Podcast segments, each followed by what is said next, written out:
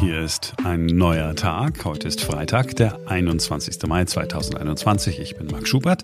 Heute sind wir noch einmal unter uns. Nach dem Pfingstwochenende allerdings wird Simone wieder mit dabei sein. Heute am Freitag gucken wir wieder auf all die guten Nachrichten, die es gegeben hat in dieser Woche. Es wird gehen um, ja, um Staus, also Staus auf den Autobahnen.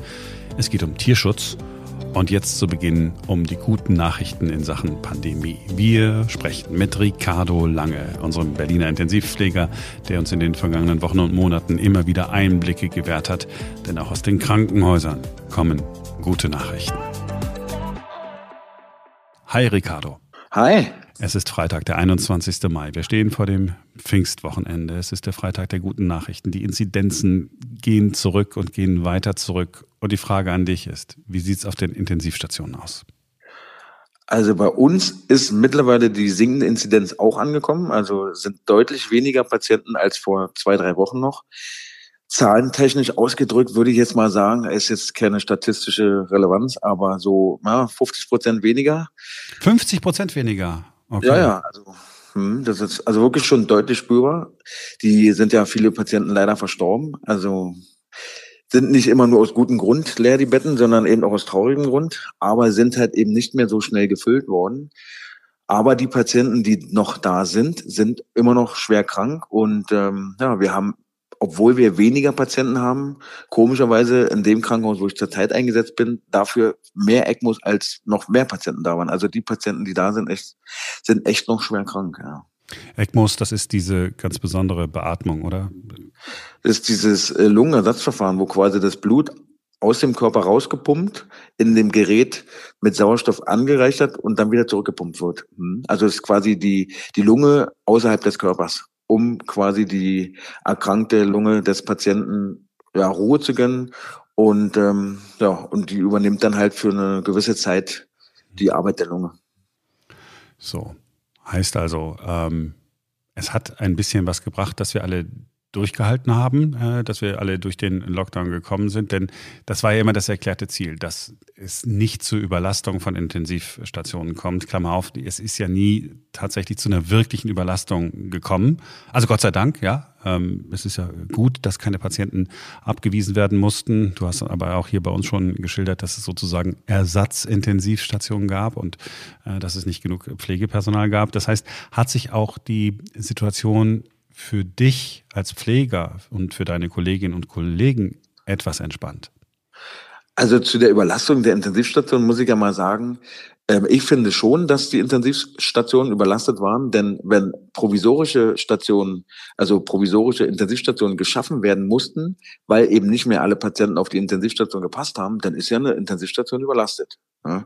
Denn die sind ja, wie gesagt, vor Corona schon immer gut gefüllt gewesen mit Herzinfarkte, Schlaganfälle, Verkehrsunfälle und Corona kam ja noch oben drauf.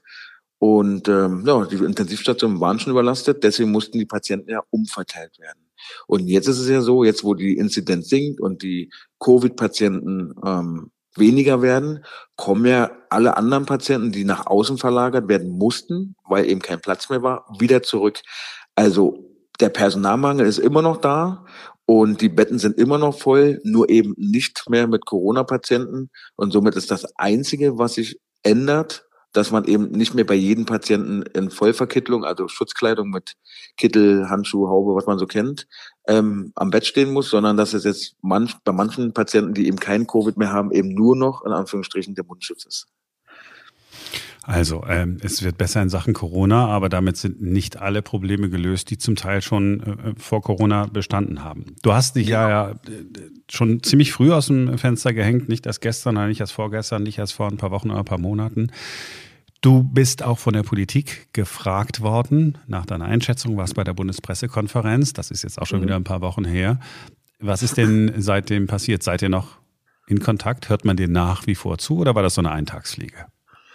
Nö, also man hört mir nach wie vor zu und ich sorge auch dafür, dass man mir zuhört. Also ich bin ja bei Twitter, hat sich ja durch diese Pressekonferenz ähm, so ergeben, aktiv, weil ja mir dort viele Leute folgen und ich prangere dort weiterhin Dinge an, die nicht gut laufen und ist tatsächlich mittlerweile so, dass wenn man bei Twitter etwas schreibt, das nächsten Tag in den Zeitungen steht und am 1.6. um 19 Uhr wird es ein Instagram Live, also das bei Instagram Face to Face per Kamera ein Gespräch mit Herrn Spahn geben. Und ähm, es sind Einladungen von mir raus an alle Parteien oder an alle großen Parteien, ähm, die sich mit mir hinsetzen sollen, um über gesundheitspolitische Themen zu sprechen. Und die ersten Zusagen sind schon gekommen, aber auch sogar die erste Absage. Da habe ich gedacht, okay, gut mhm. zu wissen. Absage von wem? Von Herrn Lindner der FDP. Okay, aber der hat dann irgendwen geschickt, wahrscheinlich als Ersatz, oder? Na, wir haben einfach äh, Ersatz angefragt und Herr Kubicki hat sich dann bereit erklärt. Ach, der Kubicki. Ja, mhm. ach, der, äh, der haut auch schon mal ein paar äh, gute Sprüche raus. Ähm, genau. Ich glaube, ihr werdet euch äh, insofern gut verstehen. Ich meine das überhaupt nicht. Ich meine das überhaupt nicht äh, negativ. Mhm. Eine Frage habe ich noch, weil wir vorhin ähm, über die Situation auf den äh, Intensivstationen gesprochen haben und die Situation der Pflegerinnen und Pfleger. Ist denn sowas absehbar wie vernünftiger Urlaub in diesem Sommer? Jetzt nur so gefühlt oder, oder nicht? Ähm, also mein Urlaub wird diesen Sommer daraus bestehen. Also ich habe ja Urlaub eingereicht für Sommer ähm, dass ich einfach wirklich zu Hause sitze, mal mit der Familie, also mit meiner Freundin und den Hunden verbringe. Ne, die haben ja auch sehr viel gelitten, nicht nur durch die Arbeit, aber auch durch meine politischen Aktivitäten, was viele ja immer so ein bisschen unterschätzen, aber es kostet schon viel Zeit. Mhm. Also das ist wirklich, dass man manchmal vom Nachtdienst nach Hause kommt und wo die anderen dann schlafen gehen, ziehe ich mich halt um und fahre zu, zum Beispiel zum Berliner Bürgermeister oder mache einen Podcast mit dir oder man hat ja immer irgendwelche Sachen, die man dann zu tun hat und dadurch leidet natürlich auch das Familienleben. Und äh, ja, und diesen Sommer habe ich ja Urlaub und werde den dann nutzen, um meiner Familie gerecht zu werden, sozusagen. Sehr gut. Aber ihr, ihr fahrt nicht so richtig weg? Nö, nö, wir bleiben zu Hause. Ach, bleibt ihr wegen Corona zu Hause auch? Ja, also erstmal das wegen Corona noch und ähm, einfach so, weil man zu Hause ja auch mal genießen will. Ne? Also bin ja viel auf Arbeit, viel unterwegs. Und äh, dann war ja zum Beispiel auch mal bei Lanz in der Sendung, dann ist man ja auch in Hamburg und äh, ein bisschen weg und so. Also man ist ja dadurch, dass man unterwegs ist, selten zu Hause. Und da habe ich mir gesagt, diesen Sommer werde ich mein Zuhause einfach mal genießen. Ach, sehr schön.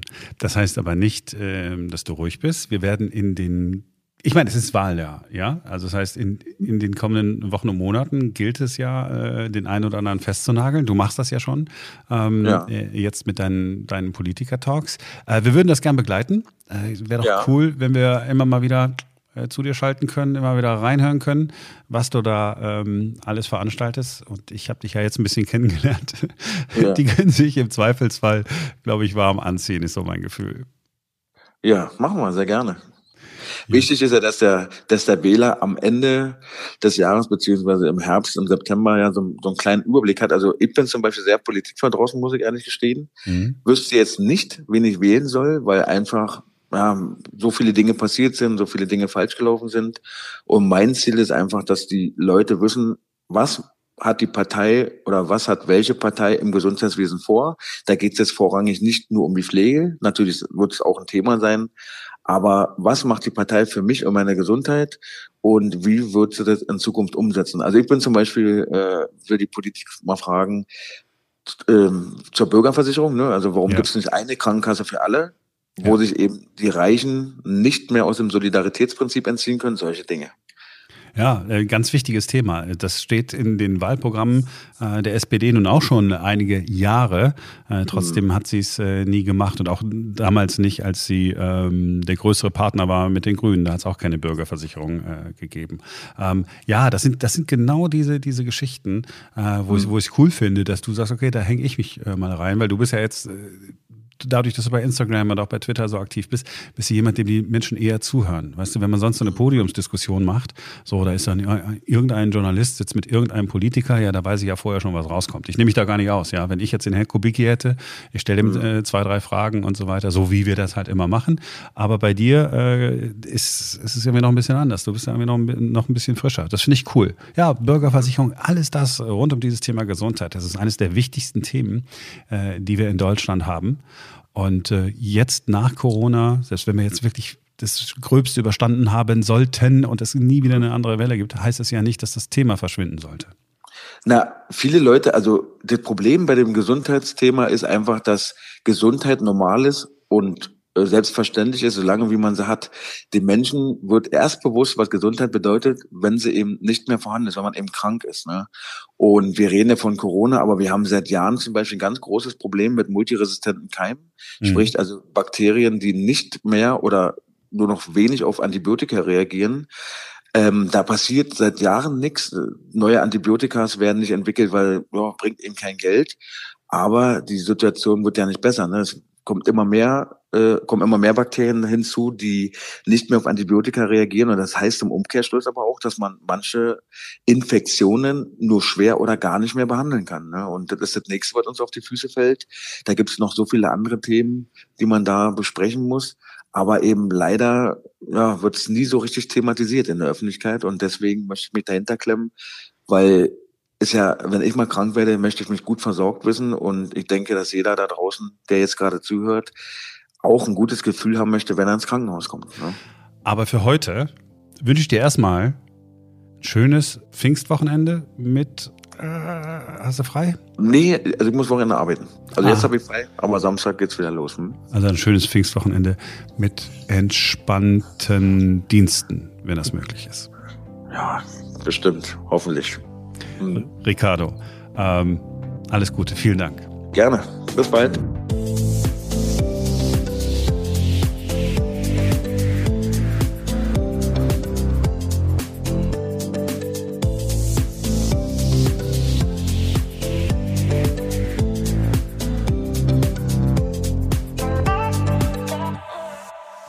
Ist noch eine gute Nachricht. Ab dem kommenden Jahr werden männliche Küken nicht mehr millionenfach vergast oder geschreddert, nur weil wir sie nicht gebrauchen können bei der Eierherstellung.